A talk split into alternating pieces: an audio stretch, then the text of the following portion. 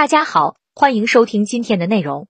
本文内容来自巴菲特，音频为部分精彩观点节选。想要了解更多细节，还请阅读原文。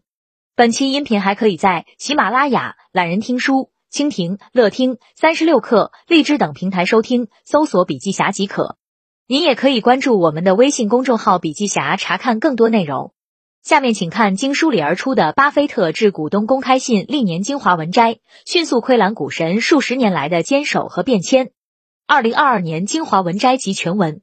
一无论我们采用何种所有权形式，我们的目标都是对具有持久经济优势和一流 CEO 的企业进行有意义的投资。二，我们持有股票是基于我们对其长期业务表现的预期，而不是因为我们将它们视为利用短时市场变动的工具。这一点很关键。查理和我不是选股者，我们是业务选择者。三，我也曾犯了很多错，所以最终结果是我们广泛投资的企业中，包括一些具有真正非凡的企业，以及一些表现还不赖的企业，当然也有不怎么样的。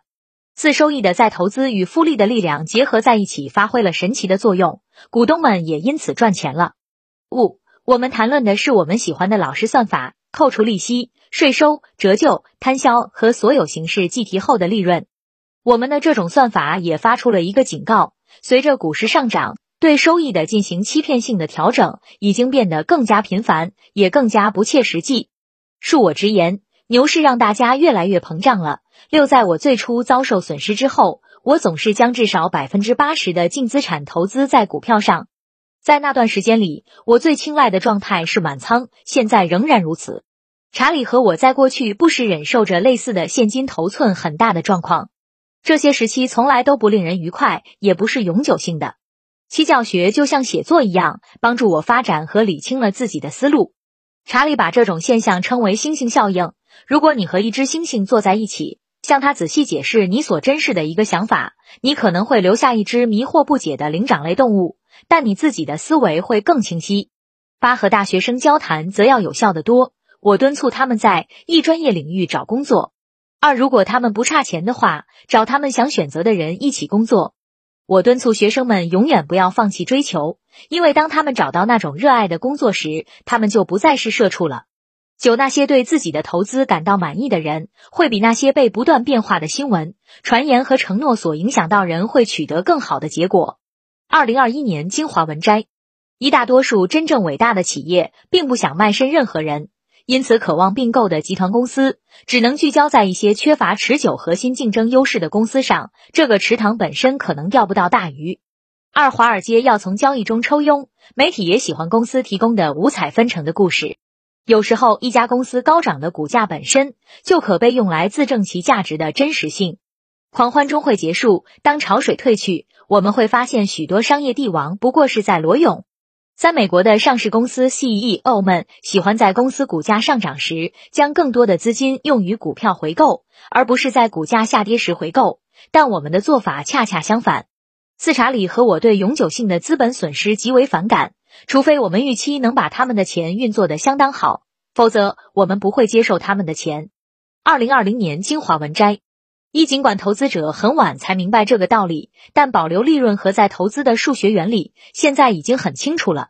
今天，学校里的孩子们也能理解凯恩斯所谓的新奇言论，即储蓄与复利的结合创造了奇迹。二，对生产性资产的再投资将永远是我们的首要任务。我们不断寻求收购符合三个标准的新企业：首先，他们的净有形资本必须取得良好回报。其次，他们必须由能干而诚实的管理者管理；最后，他们必须以合理的价格买到。三芒格和我无法预测未来利率走势，但如果在未来十几年内都接近于当前的利率，公司税率也保持在现有低位附近的话，那么几乎可以肯定的是，随着时间推移，股票的表现将远好于长期的固定利率债务工具。自未来股价可能会发生任何变化。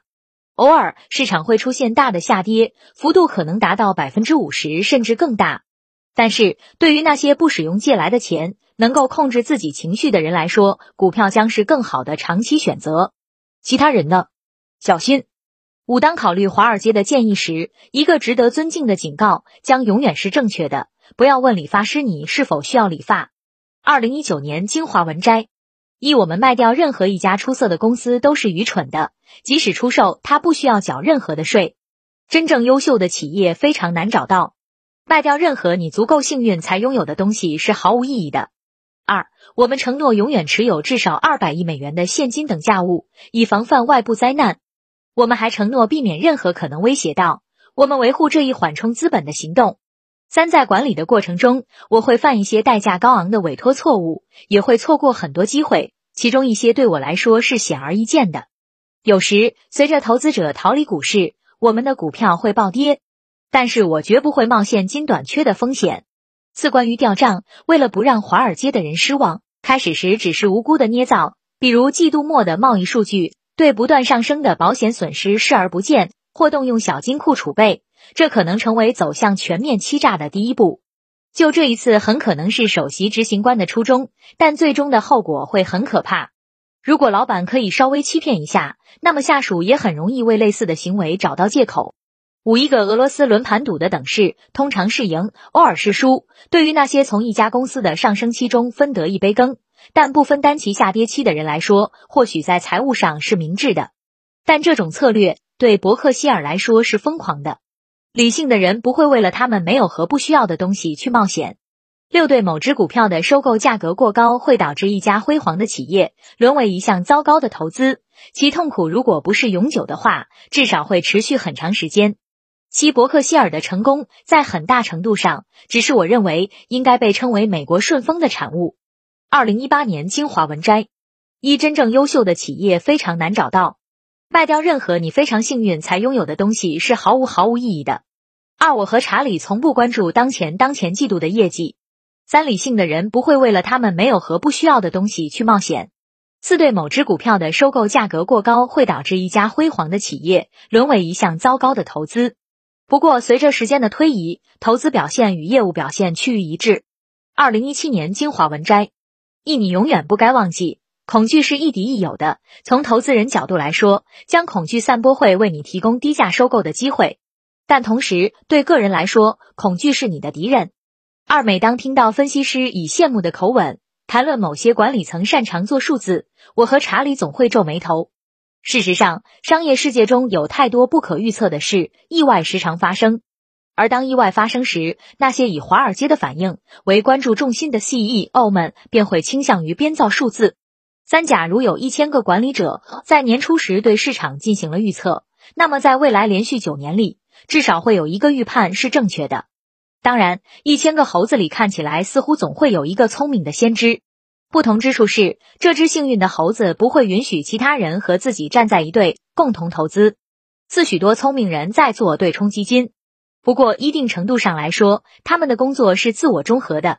他们的智商虽然能选择不错的股票品种为投资者带来收益，但却对抵了投资者为此要付出的高昂年费和管理费。